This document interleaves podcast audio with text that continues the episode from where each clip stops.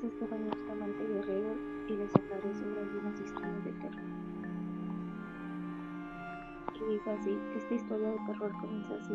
Era el primer día de Belén en la biblioteca del estado.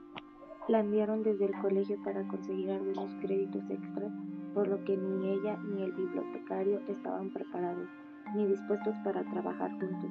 El hombre que trabajaba ahí desde hace 30 años trató de mantenerla lo más lejos posible, así que le dio el área de libros comunes, prohibiéndole entrar a los demás. Pero la joven no tenía intenciones de obedecer a un viejo mal encarado. Todas las cosas que él decía, ella las tomaba como reto. Empezó a tomar libros de las secciones prohibidas, se los llevaba a casa, veía unas cuantas páginas y los aventaba a un rincón por aburrido. No entendían por qué el bibliotecario los cuidaba tanto.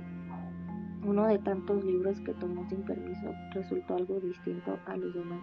Estaba cubierto en piel como muchos otros, pero era tan tersa, delgada y tan suave que invitaba a acariciarla más de una vez. No tenía algún título editorial o ilustración en la portada.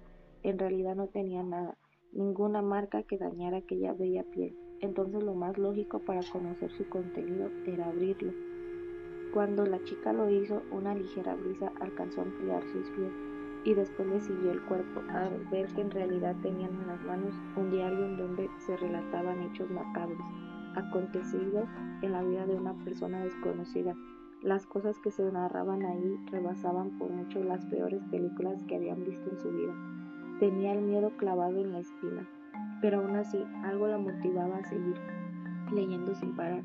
En tan solo una decena de páginas su mente estaba hecha trizas, pues en cada una de ellas se narraba un terrible asesinato y aún estaban cientos de ellas. No tenían tiempo de leerlas todas, así que saltó a las últimas, las cuales resultaban por mucho peores que las primeras, como si la maldad del dueño del diario hubiese crecido con la práctica. Al siguiente día Llegó con el bibliotecario, le entregó el diario en sus manos, confesó haberlo desobedecido y pedía disculpas por ello. El hombre lo tomó con una sonrisa y simplemente dijo a la chica, no te preocupes, con esa actitud lo único que has logrado es que hable de ti en mi diario.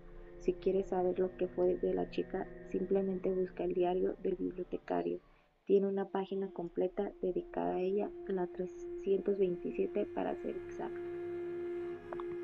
Ahora esta se llama apariciones. Hace varios días ya que algo extraño viene ocurriendo en casa, tenemos esa sensación de que siempre nos observan. Un gran peso se posa sobre nuestros hombros. Cuando volteamos a veces se puede ver como si una persona saliera corriendo. Mis hijos dicen que ven pálidos niños asomándose por las ventanas. Yo no he querido decir lo que me sucedió, pues se pueden asustar más, pero en una ocasión me despertó una luz que entraba por la ventana. Llegaba directo a mis ojos, así que fui a correr la cortina. Cuando me acerqué, encontré con una horrible cara, eh, cara arrugada y reseca, cuyos ojos color rojo vidrioso se movían de un lado a otro, mirando con total delirio. Tuve que observar ese perturbador rostro por largo tiempo porque mis extremidades se negaban a responder. Parecía una estaca bien clavada al suelo. Mis manos pesan toneladas. No pude ni siquiera mover un solo dedo para correr la cortina, ni dar un par de pasos atrás. Solo estaba ahí parado, viendo cómo él me miraba. Tenía su demente mirada clavada en mis ojos. Puedo jurar que sonreía con placer el causarme tanto miedo. De ese estado de petrificado pasé rápidamente sentirme invertebrado. No pude sostener mi cuerpo en pie cuando una mano se posó en mi hombro si no hubiera escuchado a continuación la voz de mi esposa y entendido que ella me tocó, puedo asegurar que ahí terminaba mi existencia. Los días siguientes me negué a tener la luz apagada, fingía leer hasta que ella se quedaba dormida, pero en realidad estaba muerto de miedo. No quería dormir. Cada vez que cerraba los ojos, ahí estaba aquel feo rostro en cada parpadeo. Se acercaba más a mi cara. Podía sentir sus manos sobre mí. Por las mañanas se percibía en la habitación un fétido olor, rastros de polvo ensuciaban las sábanas y mis muñecas tenían raspaduras.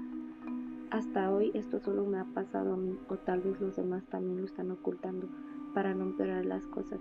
Cielos, tengo que sacar a mi familia de aquí, espero que no sea tarde para librarnos de este mal y dejar atrás tan horribles apariciones. Y esto, gracias.